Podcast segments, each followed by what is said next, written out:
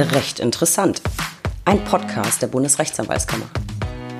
Ich bin Stefanie Bayrich, Pressesprecherin der BRAG und in der heutigen Folge geht es um das Thema BRAG und Digitalisierung. Passt das zusammen? Ist die Selbstverwaltung zukunftsorientiert? Was hat sich getan? Und warum ein Podcast? Über diese Themen spreche ich heute mit Herrn Rechtsanwalt und Notar Dr. Thomas Remmers. Lieber Herr Dr. Remmers, schön, dass Sie da sind und Zeit haben, ein bisschen mit mir zu plaudern.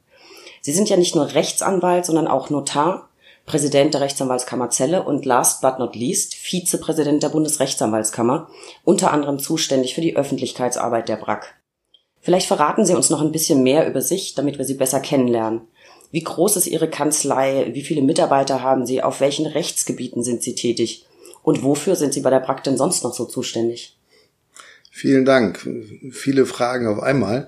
Ähm, aber zunächst ähm, zum Hintergrund. Rechtsanwalt und Notar haben Sie schon erwähnt. Ähm, unsere Kanzlei besteht im Moment aus sechs Partnern als Partnerschaftsgesellschaft mit beschränkter Berufshaftung und insgesamt 17 Berufsträgern.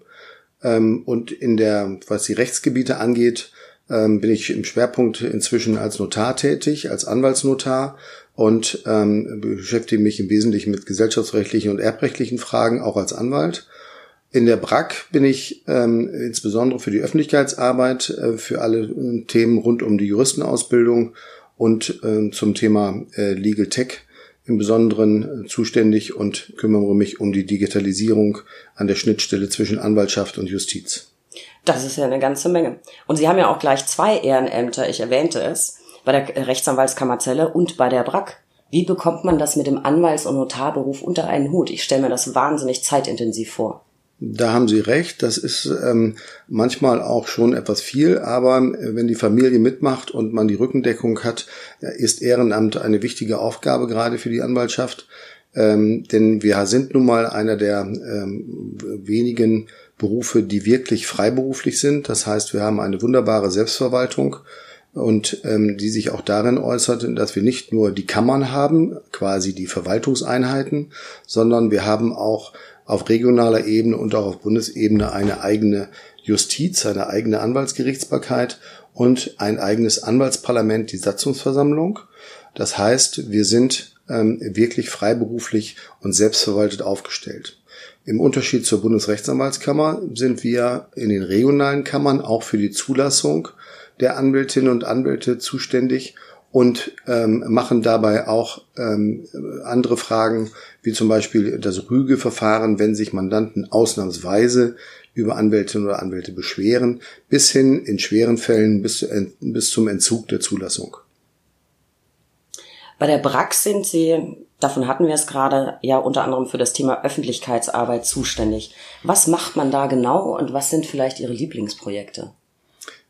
Anwältinnen und Anwälte vermitteln den Zugang zum Recht. Und das möchten wir immer wieder betonen und auch in der Öffentlichkeit darstellen. Das heißt, ähm, nicht jede Frage, die man heutzutage schnell im Internet klären kann, ist damit auch wirklich inhaltlich und richtig beantwortet. Viele äh, Bürgerinnen und Bürger brauchen anwaltliche Unterstützung und so vermitteln wir immer wieder dass Anwältinnen und Anwälte den Zugang zum Recht nicht nur organisieren, sondern auch gewähren und gleichzeitig vertreten wir die Interessen der Anwältinnen und Anwälte der Anwaltschaft insgesamt nach außen ähm, gegenüber der Politik auf Länder- und Bundesebene. Öffentlichkeitsarbeit ist also einerseits die Kommunikation nach innen und die Kommunikation nach außen. Ähm, auf welche Art und Weise geschieht das bei der BRAC? Durch Ausschussarbeit und dann durch verschiedene Tools, die wir entwickelt haben, insbesondere natürlich unser BRAC-Magazin ähm, und die BRAC-Mitteilungen und darüber hinaus ähm, inzwischen auch durch Newsletter, sowohl die zu berufsrechtlichen Themen unmittelbar, ähm, was die BRAC angeht, aber auch ähm, ganz aktuell ähm, mit dem BEA-Newsletter, wo wir auch technische Fragestellungen von Anwälten und Anwälten zu unserem neuen, nicht mehr ganz so neuen, anwaltlichen, ähm, besonderen elektronischen Postfach, mit dem wir ja immer mehr mit der Justiz kommunizieren, ähm, digital informieren. Sehr gut. Und jetzt natürlich auch mit dem Podcast. Äh, Sie sind mir aber die Antwort schuldig, äh, schuldig geblieben. Was ist Ihr Lieblingsprojekt? Alles, was mit der Digitalisierung zu tun hat und ähm, der entsprechenden Information der Anwältinnen und Anwälte. Ähm, und wir haben natürlich noch ein äh, kleines Highlight alle zwei Jahre. Das ist der Karikaturpreis, ähm, wo wir ähm, wirklich Weltmeister und ähm, andere Karikaturisten, ähm, die weltweit bekannt sind, äh, ansprechen, ob sie ähm, einen, eine besondere Karikatur mit anwaltlichen oder rechtsstaatlichen Bezügen ähm, machen und ähm, die dann von uns den Karikaturpreis bekommen. Und das machen wir jetzt seit 1998 ähm, und mit immer größer werdendem Erfolg. Ähm, es gibt einige ähm, Anwältinnen und Anwälte, die und auch, ähm, sag ich mal, Kunstinteressierte, ähm, die diese Karikaturen inzwischen sammeln und teilweise auch wirklich große Schätze an der Wand hängen haben oder bei Karikaturisten äh, und Sammlern ja üblich in der Schublade liegen haben. Das finde ich ein schönes und wichtiges Projekt, zumal Karikaturen ja letztlich unsere Meinungsfreiheit hochhalten und das ist ein äh, unschätzbares Gut, wie ich finde. Aber apropos Preisverleihung, Veranstaltungen sind dieser Tage ja wahrscheinlich eher ein schmerzhaftes Thema. Das hat ja Ihren Bereich bei der BRAC vermutlich besonders hart getroffen. Das stimmt. Ähm, das hat zwei Seiten. Natürlich ähm, kann man viele Dinge digitalisieren und über Online äh, Tools ähm, können wir auch Konferenzen abhalten und auch teilweise größere Veranstaltungen. Ähm, sehr beliebt sind natürlich auch Hybridveranstaltungen, äh, die gestreamt werden. Ähm, das heißt also, dass wir äh, Veranstaltungen ähm, durchführen können ähm, und ähm, ein bisschen die Folgen der Corona-Krise ähm, sozusagen für die Anwaltschaft schmälern. Unsere tägliche Arbeit ähm, ist aber eigentlich nie zum Erliegen gekommen, weil wir natürlich online sehr viel kommunizieren können. Und ähm, ich glaube, wir können ähm, auch sehr viel damit erreichen, ähm, weil wir zum Beispiel weniger reisen, ähm, mehr Zeit fürs Büro, aber damit auch mehr Zeit fürs Ehrenamt haben. Das ist eigentlich ein spannendes Stichwort äh, Corona. Wie ist es Ihnen persönlich äh, während der Pandemie, die ja leider immer noch andauert, ergangen? Äh, hat Corona Einfluss gehabt auf Ihren Arbeitsalltag? In jedem Fall. Wir haben äh, an den drei äh, örtlichen Standorten der Kanzlei unterschiedliche Maßnahmen getroffen, ähm, bis hin zum Wechselschichtdienst ähm, und zur ähm, Trennung, natürlich auch teilweise am Anfang mit Maskenpflicht und ähnlichem im Büro. Ähm, aber wir sind ja Dienstleister und müssen unsere äh, anwaltlichen Dienstleistungen und insbesondere auch das Notariat ähm, immer äh, sicherstellen und äh, die Möglichkeit, ähm, Mandantinnen und Mandanten zu beraten, muss eigentlich immer gewährleistet sein. Und manche Dinge lassen sich eben nicht am Telefon besprechen. Also haben wir auch immer dafür gesorgt, dass Publikumsverkehr möglich ist, aber natürlich mit allen Einschränkungen, die wir alle inzwischen kennengelernt haben. Stichwort Digitalisierung. Ist das für Sie sowohl im Anwalts- als auch Notarsberuf als auch bei der BRAC ein Thema? Ohne Digitalisierung geht es gar nicht mehr.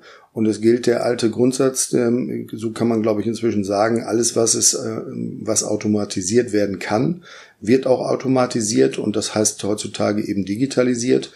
Und so äh, verändert sich sowohl der Berufsalltag im anwaltlichen Bereich, aber auch in gewissen ähm, Maßen auch im notariellen Bereich. Ich denke dann nur ähm, an die entsprechende Übersendung äh, des, an das elektronische Handelsregister oder demnächst auch an das elektronische Grundbuch.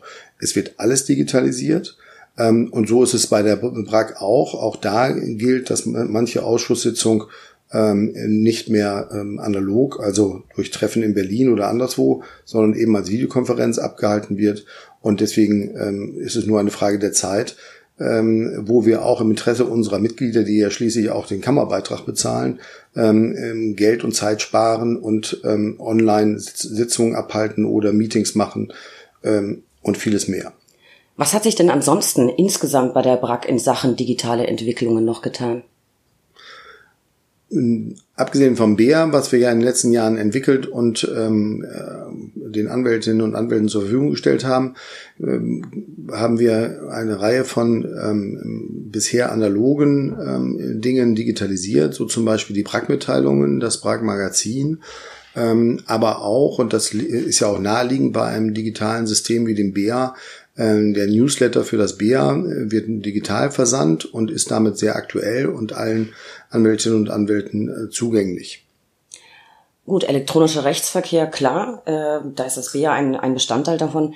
Der ERV ist die Zukunft und bietet ja auch sehr viele Vorzüge. Und ich denke, auch der Trend zu digitalen Publikationen ist überhaupt nicht mehr von der Hand zu weisen. Ich persönlich habe auch meine Lieblingszeitung immer auf dem iPad dabei. Das ist unterwegs auch viel praktischer, als eine riesige Zeitung durchzublättern. Insofern, glaube ich, ist es der richtige Schritt, dass auch die BRAC digital publiziert. Warum aber jetzt ein Podcast? Also zunächst einmal zu den digitalen Mitteilungen. Ähm, es ist natürlich für äh, viele Anwälte und Anwälte, die viel unterwegs sind, auch und viele ähm, Zeiten in Zügen verbringen, ähm, ganz hilfreich, wenn äh, auch die BRAC-Mitteilungen und damit ein Teil der anwaltlichen Fortbildung digital dargestellt wird. Ähm, so kann man jederzeit ähm, sich kurz zwischendurch informieren und sich auch sicherlich ähm, über die Fachaufsätze entsprechend fortbilden. Was im Trend der Zeit liegt, ist natürlich auch ähm, das Hören ähm, und nicht nur das Lesen. Deswegen haben wir uns entschlossen, äh, einen Podcast ähm, zu etablieren und versuchen jetzt ähm, diesen sozusagen mit aktuellen Themen aus dem Berufsrecht, aus ähm, den aktuellen Entwicklungen, ähm, aber auch mit Hinweisen ähm, zu den, zum Kammerwesen insgesamt äh, deutlich zu machen, ähm, wofür die BRAC steht und wofür äh, wir äh, gemeinsam äh, mit den Mitarbeiterinnen und Mitarbeitern, aber auch den regionalen Kammern insgesamt stehen. Gut, ein Podcast ist natürlich eine schöne und bequeme Möglichkeit, sich auch unterwegs mit Informationen zu versorgen, beim Joggen oder gar in der Badewanne oder beim Frühstücken. Ich frage mich nur, passt ein Podcast zur Selbstverwaltung? Selbstverständlich. Warum denn nicht? Ähm, wir wollen doch äh, insgesamt modern und digitalisiert ähm, Anwältinnen und Anwälten Hilfestellung bieten, aber nicht nur im Sinne einer echten Fortbildung, sondern auch viel für den Hintergrund. Und dabei geht es dann nicht um die trockene Begutachtung oder Sezierung von Rechtsprechung, sondern es geht auch um allgemeine Themen, die Bedeutung der Anwaltschaft für den Rechtsstaat, äh, und vieles andere mehr, was wir äh, über dieses Medium Podcast ähm, auch vielen anderen nicht anwaltlichen Hörerinnen und Hörer ähm, näher bringen wollen. Deswegen glaube ich, dass wir uns eine Menge einfallen wird und ich bin gespannt auf die nächsten Folgen. Absolut. Und sicher werden wir über den Podcast auch den ein oder anderen Ehrenamtler ein wenig besser kennenlernen. Dazu dient auch die nächste Rubrik, die drei Ls. Der Buchstabe L kann für so vieles stehen. Lieblingsmenschen, Lieblingsstädte, Lieblingsessen. Ihre drei Ls, lieber Herr Dr. Remmers. Ich wüsste gerne, was ist Ihre Lieblingsrechtsprechung? Das ist natürlich eine sehr schwierige Frage, ähm, weil Rechtsprechung ja neutral sein soll, aber auch wegweisend und deswegen ist das mit den Lieblingen der Rechtsprechung ein größeres Thema. Aber ich würde mal generell sagen, ähm, alle Rechtsprechungen, die die Gesetze, die hier parlamentarisch beschlossen werden, sozusagen rechtsstaatlich weiterentwickelt und ähm, auf verfassungsrechtliche Kriterien prüft, diese Rechtsprechung ist mir am allerliebsten. Die quasi die Gesetze mit Leben füllt. Genau. Dann würde ich gerne wissen, was ist Ihre Lieblingslektüre zum Kaffee oder Tee? Eine Wochenzeitung, aber eigentlich jeden Tag die FAZ. Und weil das Leben nicht nur aus Arbeit besteht, hier ein völlig unfachliches letztes L. Was ist Ihr Lieblingswein? Seit einer wunderschönen Reise mit meiner Frau ins Badische Land und einem besonders schönen Abend in einem kleinen Landgasthof immer wieder gerne ein badischer Grauburgunder. Oh, eine sehr schöne Wahl. Vielen Dank für diese Einblicke. Ich fasse abschließend zusammen, die Zukunft ist digital und die BRAC ist es auch. Lieber Herr Dr. Remmers, vielen Dank für das interessante Gespräch und vielen Dank, dass Sie Zeit für mich hatten. Immer gerne. Das war die aktuelle Folge. Schön, dass Sie zugehört haben. Besuchen Sie uns auch im Internet unter www.brack.de. Hier finden Sie unsere Sonderseite mit hilfreichen Informationen rund um Corona und können unsere Newsletter abonnieren. Hören Sie auch das nächste Mal wieder rein, denn es wird recht interessant.